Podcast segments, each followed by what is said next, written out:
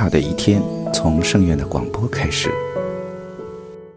欢迎收听大明圣院广播电台，我是宝月。今天的节目，让我们聊聊文思的话题。在佛法的修行过程当中，文思会给你带来很多有趣的事情。这个有趣做一个比喻，当你去试图理解法义见地，去读诵记载法义见地的经典或者是章句等等，你突然明白其中的道理，也品味到了其中的道理。或许你通过这些法义见地，通过这些智慧运用在生活当中的时候，不仅解决了自心的问题，也解决了自身的问题，也解决了周遭那些人困惑的问题。你从中产生了一种自豪感，或者是满足感，从中产生了非常有趣的感觉和感受。为什么？因为法义见地的思维是极善的思维。它为什么称作极善思维？这个极善思维是一种增上思维，它会让你不断的向上推进，不会让你退步往后退，不会让你去堕落。不会让你退化，因此法义见地的纳受是真实展现精进的状态。还有一些人通过文思法义见地，原本他是身体很沉重的思想也很沉重的，他认为这种状态不好，就像有一种黑暗笼罩在自己的身体上，伸手不见五指，看不见出路，他觉得很恐怖。结果静下心来去文思法义见地的时候，或者是去读章句去思维其中义理的时候。恍然明白其中的含义，这个时候有一种顿破无明的感觉。这只是感觉，为什么会有这种感觉呢？因为你解它的时候，在你的心里面照见了光明。碎而幽暗的东西会逐渐的消失，因此你所感觉到的伸手不见五指，你却看见了五指。因为黑暗会给人带来一种未知的恐惧，看不见摸不着，这是恐惧的来源。而在我们闻思法义见地的时候，内心当中注入光明，我们看见了手指，我们的心随而就安了下来，所以没有对于未知的恐惧了。这个时候又促进了我们对于法的兴趣，心生有趣。在闻思的过程当中，还有一种状态叫苦恼状态。为什么会苦恼？求而不得。我们在闻思的过程当中，我们会有一种有求心。这种有求不是世俗欲望，不是贪恋五欲六尘，是贪法。我们想要去了解这个法义见地本身是没有错，而有些人错在哪里呢？错在曾经他在去理解一个法义见地的时候，理解到了，然后内心的感受是如此的法喜。他现在文思的时候。他在找这种法喜的感觉而去闻思，这是错误的，因此他产生了有求心求其，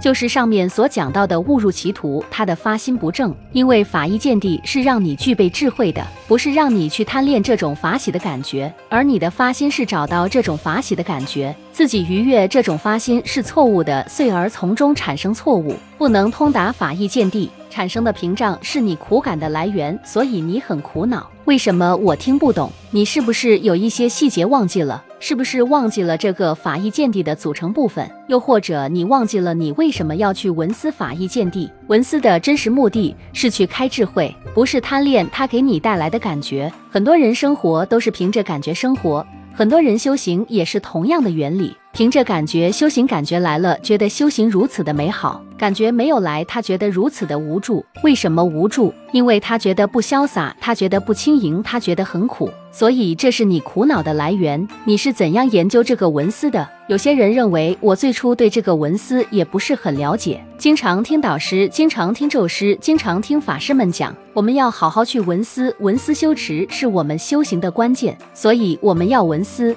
真正的文思到底是什么？在章句当中听到过“闻而善解意趣”，“闻而善解意趣”到底是什么意思？闻是你看到了，是你听到了，是你发现了；思是你把看到的，或者是听到的，或者是发现的这个现象或者事物进行盘旋思考，这时候会产生思。我们再看看“思”这个字，心上有田构成思，怎么去理解？田这个字有很多的格。这个格里面可以种植很多的植物，当然这个植物也可以诱发很多的问题。在我们的心上面有这个田，这个田里面我们可以有很多种植的东西，很多的植物，很多的花草，包括问题有很多的问题都种在这个田里面，所以会让你产生一种思。在我们修行的过程当中，常常有一件事情会触动到你。触动到你之后，它总会让你去思考这个问题，为什么呢？因为这个事情种在了你心上面的这个田里。那这个心田里面种种的种植种种的问题是如何种进去的呢？通过闻而来这个闻，我们如何去理解？就是发现你发现了这个东西，与此同时它就种下去了。为什么呢？因为文思当中会形成剑曲，那么我们把文当作剑，思当作曲。文是通过发现。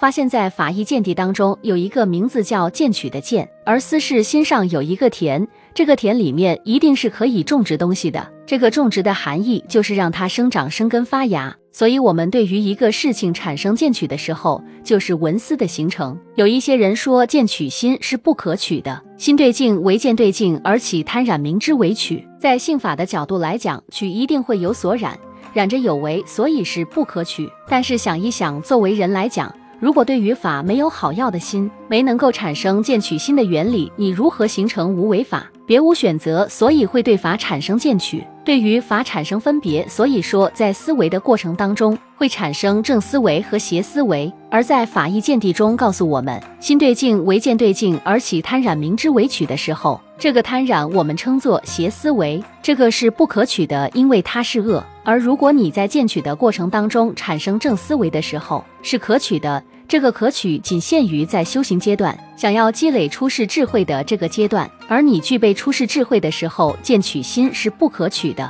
所以很多的可取和不可取是由你现前阶段而决定的。你忽略现前阶段的必要性，通通杜绝的时候，你无法可依。例如没有衣服穿，你没有办法去抗衡外面的寒冷；有任何战争的时候，你没有铠甲。我们现在所穿的这些世俗的衣服可以抵御寒冷，但如果有战争刀杖的时候，你如果你没有铠甲，如何去抵御？所以发现原来衣服都会有不同的阶段。那么我们所采取的剑取也是分阶段的，剑取当中有正和邪的两种区分。所以在我们人世间未能够具备出世智慧的时候，正思维是可取，但不是永恒可取，不是一直都可取，是在这个阶段当中是可取的。换一个比喻，就是我们现在把法义见地，把智慧、把陀罗尼都转换成了文字。请问智慧是文字吗？请问法义见地是文字吗？请问陀罗尼是文字吗？不是。但我们为什么用文字书写？是将它转换成文字之后，通过文字去理解它。而这个到底可不可取？现前阶段可取，为什么？你需要这个来帮助你融入这个陀罗尼里面，融入法义见地里面，融入这个智慧里面。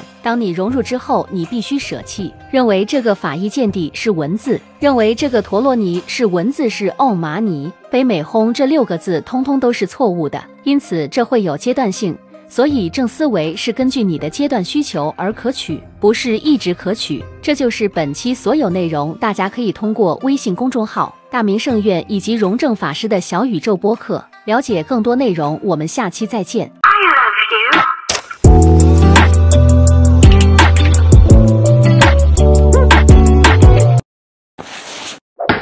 记得关注再走哦。